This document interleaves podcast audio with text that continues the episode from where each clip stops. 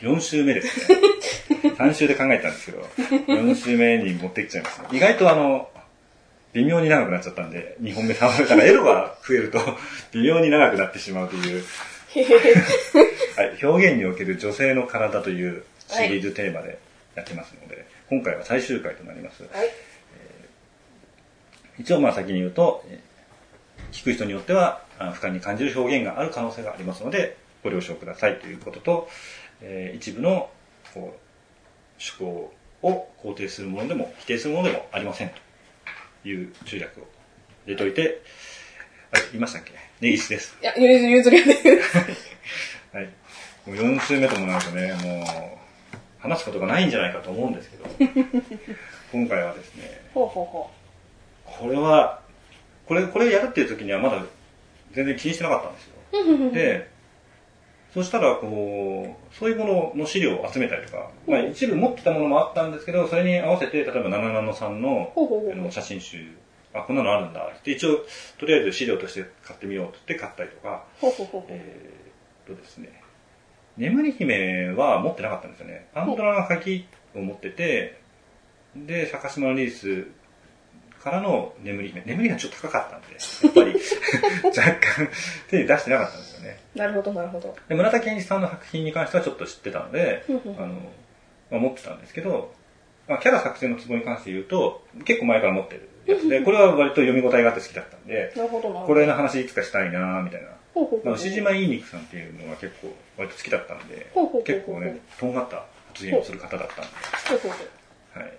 えー、まあ、スクールガルコンプレックスに関しては昔から持ってた作品なので、まあ、そこから繋げてっていうところから、えー、まあ、その辺で77班とか、そういうのとかの、こう、アマゾンとかで調べてた時に、もうおすすめみたいなの来て、あ、こんな、もうここまで来たのかという作品を買ってみたら、意外とでかかったっていう。でかいですね。写真集ですね。写真集なのかな？これね、ポーズ集なんですけど、はい。じゃあタイトルを見たらビビりますよ。はい。タイトルは、パンツが大好きだから、大至急パンツを描きたい。という、ものすごい。ダイレクト。はい。これね、すごいですよ、この写真集。写真集というかポーズ集なんもうポーズ集なんですけど、写真集なんですよ。中古書店夕闇堂。これは商品をトークテーマとして語るポッドキャストです。改めまして、根岸です。ゆずりはです。はい、えー、まあ本当にもう究極の表現における女性の体なんですけども、女性の体が、でも女性の体じゃないと成立しないような気がしますけど、女性の体をこう表現するというところから、まあ、エロだったりとか、可愛らしさだったりとか、これなんか、なんかね、なんですかね、絵の勉強とかをしてた時に、なんかパソコンとかコンピューターの関係の、そのなんですかね、ウェブを始めた時に、なんかホームページが入ったんで、ホームページ作ろうかなってなって、一番最初に考えた時に、何が一番受けるんだろうなと思って、やっぱ可愛いもんが受けるだろうなと思って、可愛いキャラクター、まあ、猫のキャラクターとか考えたりとかして、これをメインで持ってくぞみたいな考えたりとかしたんですけど、究極に考えていくと、やっぱり一番男性にも女性にも受け入れられる。ただ可愛いだけだと男性は一部になっちゃうので、やっぱ女性のキャラクターは重要かなと思ったんですよ。男性のキャラクターを描くっていうのはなかなか難しい。やっぱそれは男性からの嫌悪があったりとかするので、女性のキャラクターの場合、女性は女性が好きだったりとか。で、可愛い女性。で、ただ可愛いだけだと、やっぱり、こう、まだちょっと足りないかなっていうので、俺が一番こう、いろんな人から、これはいいって思うラインって、やっぱり、ちょっとエロい。ちょいエロ可愛いっていう表現が一番近いんじゃないか。あの、受け入れられるというか、なんか、なんだまあ許す、許せるみたいな。エロに偏ってもダメだし、ただ可愛いだけだとつまらない。という部分で、ちょいエロっていう、だ今まで今回やってきた、なんかテーマって、ちょいエロって可愛らしいという部分を少しずつこう、触れてるという感じがあると思うんですよ。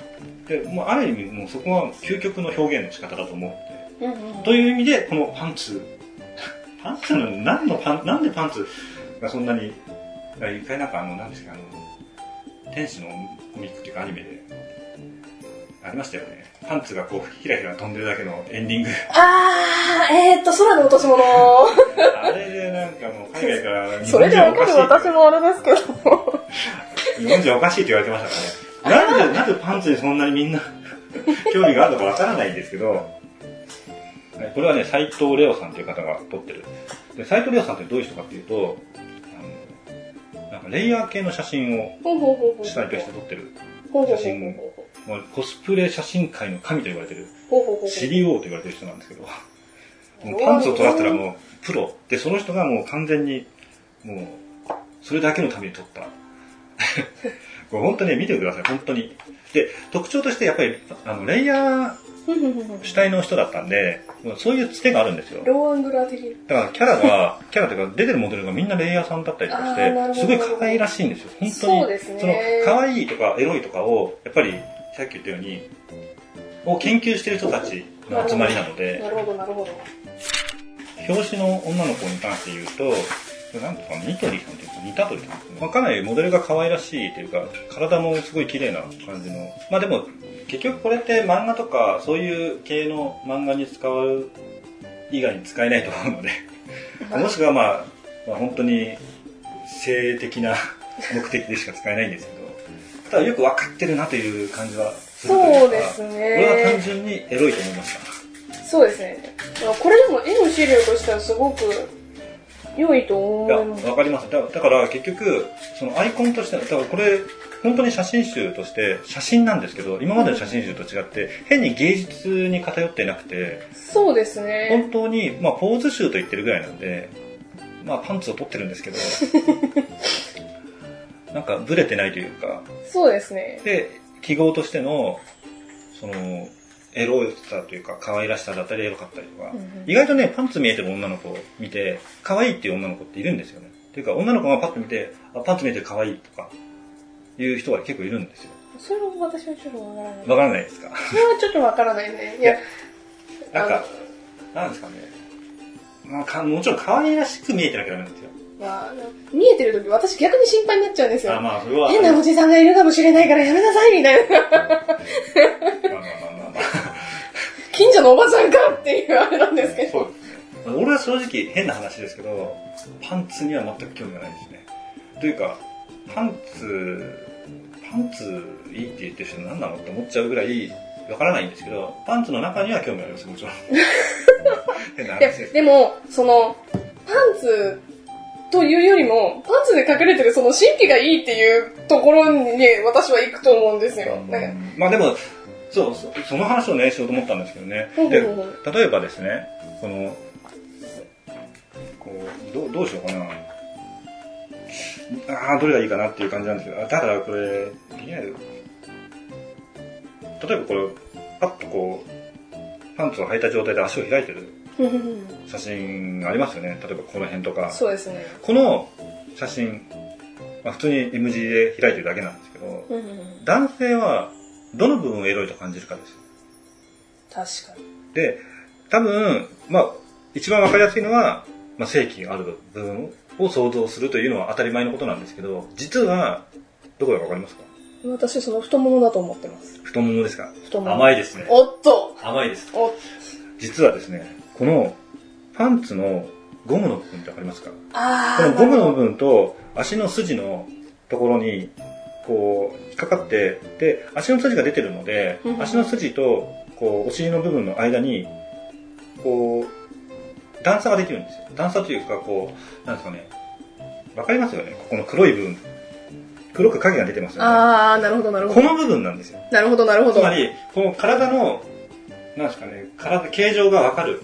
はははははは。で、ここが凹んでいることによって、その周りが膨らんでいるということがわかるんですよね。で、で、さらに言うと、このパンツと体の間のこのここに隙間を感じるので、この隙間から中が想像できるんです。なるほど、なるほど。つまり、こう、例えばパンツがポンってあったとして、そのパンツを見たところで、もちろんパンツにその形が浮き出てたら、もうそれは直接的なものなので、そこにエロを感じるのは当たり前なんです。まあで、何もなければ、そこに布が何枚もああれば、まあ、そこに正規があるって、なんか正規の正規正規って言ってますけど、まあ、もちろん正規が、まあ、エロの、まあ、大前提として正規というのは、まあもちろんあると思うんですよ。それは、最初なんですかずっと言ってるように男性が女性に対して何を求めるかっていう部分で考えたときに、結局遺伝子レベルで繁殖というものを求めているので、そこにエロを感じるのは当たり前のことなんです。ただ、例えばそこにあるってことが分かってる人からすれば、隠れててもエロを感じますけど、例えば何もこう、ない状態だと、そこにエロを感じるということはないんです。というのは、えー、エロビデオとかで履いてるパンツに関して言うと、ここって、例えあの下着とかが汚れないように、布が何枚か重なってるんですよ。当たり前なんですけど。ほうほうほうほうほうまあ、汚れやすい部分なので。そうですね。それを一全部取って1枚の布にして履かせるっていう技術があるんですねそれはどういうことかっていうと透けたりとか形が分かるようにああなるほどなるほどなので実際にその AV とかで履いてるパンツっていうのは実際のパンツは違うパンツを履いてるんです。ははははははい。なんでそんなこと知ってるのかっていうと分かんないですけどね。なのでだだからどこにエロを感じるかっていうとそういう部分。こういうのとかも、例えばこの足と付け根の部分の、のこの影だったり、パンツと足の体の隙間だったりとか、こういうところですよ、こういうところ。わかりますか？わかります、ね、実はさ、あの先週言った、あ桂正和書いてるんですよ、そういうところを。ああ、なるほど。はい。だここがね、エロ表現っていう部分の研究をしていくと分かってくるところなんですよね。研究してんのかって感じですよね。だからこう、こう、こういうところってことそうですね。で、こうこういうところの、こういうところって分かんないですけどね。まあ、帯に書かれてる絵のパンツで見てると、その、付け根の。付け根の部分ですよね。で、から体が折れてたりとか、まあ、絵画の表現とかでもよく、まあ、絵画というかイラストの表現でよく使われる、あの、腕がこう曲がってる、腕の、こう曲がってる内側の部分の線がどこまで切り込み入れるか。の脇の下とかもそうなんですけど、そういう部分ってすごく重要で、そこで大きさ、形とかが分かるようになるというか、形状の、まあ、簡単に言うと、あの箱を描くときに角を描きますよね。そこが、その面がそこで変わってるから、そこに線を引くわけですよ。本来はそんなところに線はないので、でも、絵画の表現ってのはそういうものなので、ただ、いや、丸いものって線を引けないじゃないですか。じゃあどうするの？ってなった時に、丸いものののところに入るまでの線を描くんですよ。明らかに向こう側とこっち側が違いますよってところに線を入れて、そこに強く入れることで、その形状をしっかりと見せるという表現になってるんですよね。だからすごく真面目な話になっちゃってますけど。確かにこの、なんていうんですかね、太ももからお尻になる部分っていうのはすごく、うん。好きですね、私も。私も好きですね。なんだろうな、その、ななんて言うんですかね、こう、言い表せない。そうですね。なんだ、なんだろう、柔らかさとか、そういうもろもろがす、すべて詰まってるところみたいな。まあ、コメントをさせていた。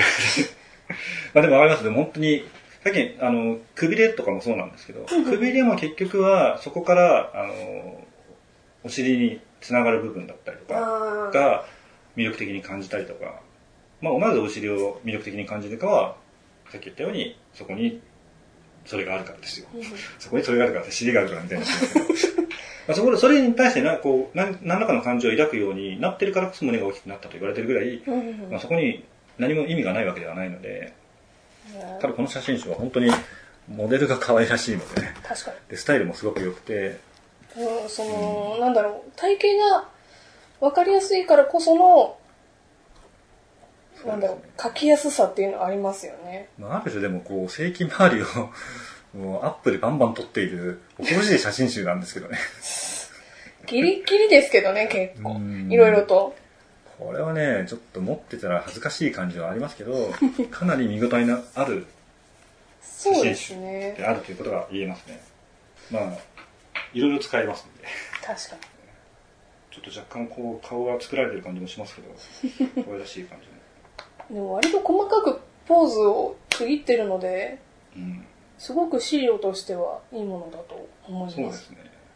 意外とこの辺をきちんと表現しないとダメだなって言われてしまうイラストが多いので。うんうん、そうですね。いや、これ、これ、体型おかしくねって、こう、なんだろう、体の見えないラインをこう、ちゃんと描いてみたら、うん、これ、どうしてここから生えてるのとか、くびれ2段ぐらいない大丈夫？とか。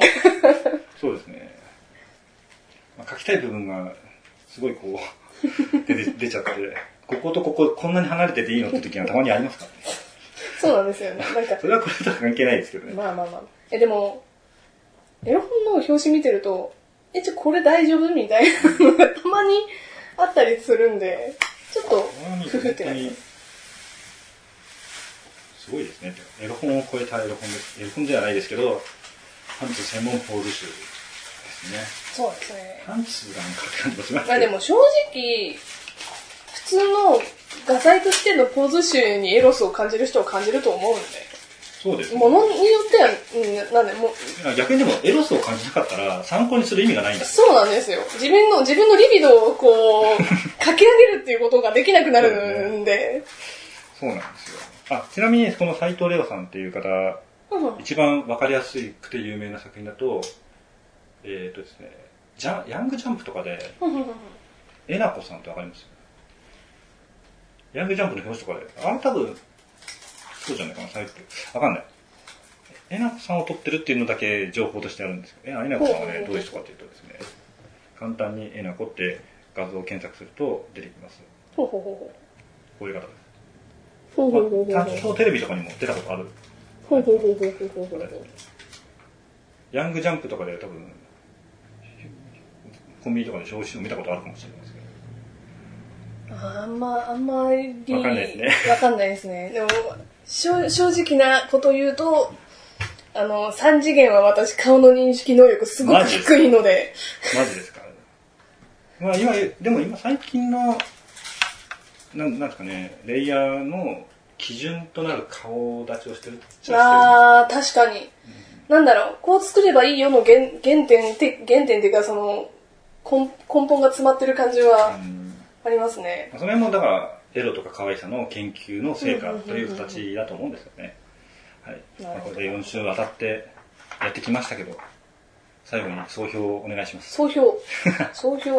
まあでもやっぱり、その、なんだろう、私的な芸術とエロの区切りって、やっぱり、なんだろうな、写真になると、これエロ本じゃねっていうところが強いですし、絵で描いてると、わあ、この、この人をよく見見て描こうとしてるなって自分のそうですね。欲望ってだいうのはあです絵の場合は、描かれてる線すべてが、その人の表現になる。そうなんですよね。なんか、ああ、その人は本当に好きなんだなって。写真の場合は、モデルがただエロいだけっていう場合があるので。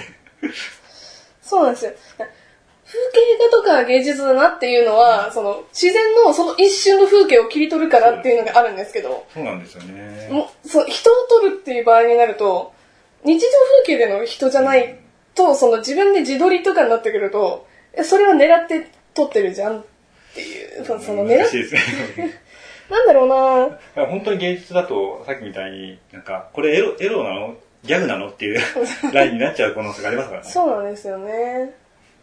まあでも、ピカソがあまり理解ができる人とできない人がいるように、表現っていうのは難しいものですからね。そうですね。まあそんな感じで。はい。まあちなみに私はピカソはよくわかっていません。そうですね。はい。ムスカさんが最初につけよう、自分につけようとした名前ですね。はい。じゃあそんな感じで、はいありがとうございました。ありがとうございました。絶対好きじゃないですか、店長。なんだかんだで食いついてきますよね。全部夕闇どうなのむしろ追いマヨネーズしますと。おりまいね マンジ マンジ？マジマンジそれ耐えられますか、心が。ね、どこ向くのちょっと前向いてほしいんだけどな。普通に家って言ったから普通に言ったのに、普通に中古書店夕闇堂ですよ。イントネーション細かいですね。当たり前じゃないですか、ちょっと早く。中古書店、夕闇堂、始まるよ意外と、意外と足音入るんだよプレスウルトラウルトラな。プレスウルトラなんですね。ー なんかよくわかんないけど、とりあえず、最近ドハマりしてるんですアニメの方で。ウルトラプレスであれ見ま読み終わりましたあの。鏡の古城。鏡の古城。いいですね。私はいい、あれはお前意外と面白かったってちゃんと言っていた。あれはやばかったですね。やばいです。やばい。読んだ方がいいです。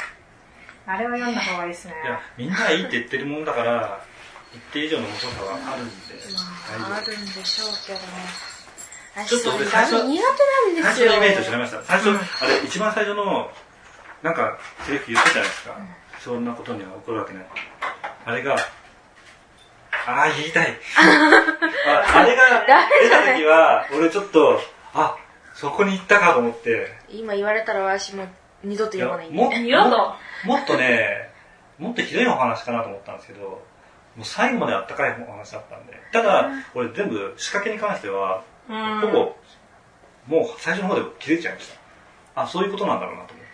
私は途中の方で多分こういう、多分これこういう子でこうなってんだろうあだっなて俺、あの、狼の女の子いるじゃなういですか。ん。の正体も、かなり早い段階で気づきました。ああ、早い段階じゃねえな。ー。あれ結構真ん中ら辺出る真ん中辺でちょっと話が出てくるんで、でも出てきた時点で、というか、こう謎を解いてくるときに。この時間の話が出てくるじゃないですか。で、あれがで多分、俺はまず最初に、このこのパラレルの話が出るじゃないですか。パラレルの話は俺考えてなかったんですよ。多分、これパラレルの話なのかなと思ったけど、でもそれはやらないだろうなと思ったんですよ。あれもうパラレルっていうよりも多分あっちの方だろうなみたいな。パラレルにしちゃうと、戻った後の話につなげられないので、うんそうするとかなりつまらないから、で、評価されてるってことを大前提で考えると、あそれもないだろうなと思ったんですよ。パラレルで終わるっていうのは絶対ない。で、戻って繋がって、で、会うって話になるじゃないですか。で、会えないっていう流れあるじゃないですか。あれは絶対会えないだろうなと思ったんですよ。でなぜかっていうと、その答えを知ってたんで、知ってたというか、それを多分やったらそういう形にしないと、どっかで会えちゃうじゃんと思ったんですよ。そうなんですよで、ね。どっかで会う会うっていう流れになるのかなと思ったけど、最初に全部同じ学校だっていうのが出たじゃないですか。あ、でも、あれ、途中、最初の方で出たんでした結構、途中、まあ途中中ですけ近いど、ですよね。で、最初、この子と一緒だなとかっていうのはわかるんだけど、うん他のメンバーもみんなみたいになったじゃないですか。あ、なってその時に、ね、あ、これはこっちだなと思ったんですよね。言えない。とりあえずワクワクさが多分あれネタバレ読んでるんじゃないですか。ネタバレでダメですよ。え？あれちょっとネタバレ検索してるんですか？何もしてないですよ。鏡の補充読んでみてくださいよ。あれは面白いですね。これはね、面白いです。っていうか、気持ちがいい、最終的に。なんだっけ、その後の話的なやつも、あ、ありましたね。あのなんかそういう感じになるだろうなと思いました。だから、あの、先生も、の正体も、なんか多分そうなんじゃないかなって思ってました。ただ、あー。その、俺の中できそうなんじゃないかなって思ったものが全部当てはまったんで、気持ちよかよかったです。つまり当てはまんなかったら、どこか良くなかったってこと？ですかそれは。いや、これだったら嫌だなの方に行かなかったんですよ。あ、まあ。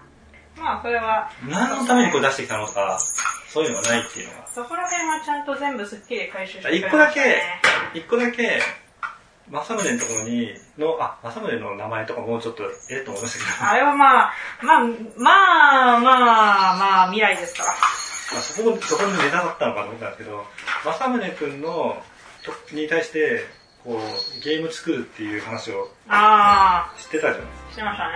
そこにつなが、最後そこに繋がるかなと思ったんですね。いや、そこはちょっとまあ、なんか、まあ、な、ちょっとやがしはうっかりネタバレしそうなんで、まあ、あんまり言うとカビゴンさんが読んでくれなくなっちゃうんで、そうです。カピコンさんお願いしますよ。そうなんとこれ読、まないっすよ、多分。これいとこからもらっいや、もうたんですけど、文庫化したタイミングでもいいですよ。いとこはこれもうつまんないからあげるって私に残したんですよ。マジですかうん。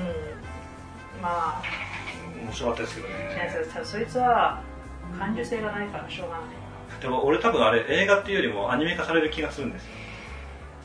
誰どっかの人がアニメ化したいって言いそうな気がします。でもあれどっちかっていうとまだ実写映画の方が、まあ、キャスト次第ですけどね。俺アニメの方が分かりやすいよね。アニメだとなんだ。ちょうどアニメのワンクール枠ぐらいでいいかなっていうか。なんかアニメだと、獣の奏者エリンとかあっちに近くなっちゃうかなと思うんですよ。でもあれ見てないんですけど。なんだろうな。でも別にアニメで作りやすいかなと思ったんですよ。あまあ、ちょっとあの、なんだっけな、フリースクールの話とか、あ、でも、でもそんなにえぐい描写はなかったんで、ーそうですね。あれはでもな、個人的にはもしやるんだったら実写の方かな。実写ですまあか。キャストをうまくっていけるかどうか次第ですけど。実写だと結局、なんですかね、最終的なネタのは、が、なった時に、結びつかないというか、それはずるいじゃないですか。違う人がやるってことなんですあ、まあ、そうですね。アニメだったら、でもアニメでもあれ、やるんだったら、こう、ぼかさないとダメじゃないですか。そうできるだけわからないように、みたいな。でも、あの、なんだっけ、小説の作り通りでも全然お話の順番でいけばわからないようになってるこの番組は、中古書店、夕闇堂がお送りしました。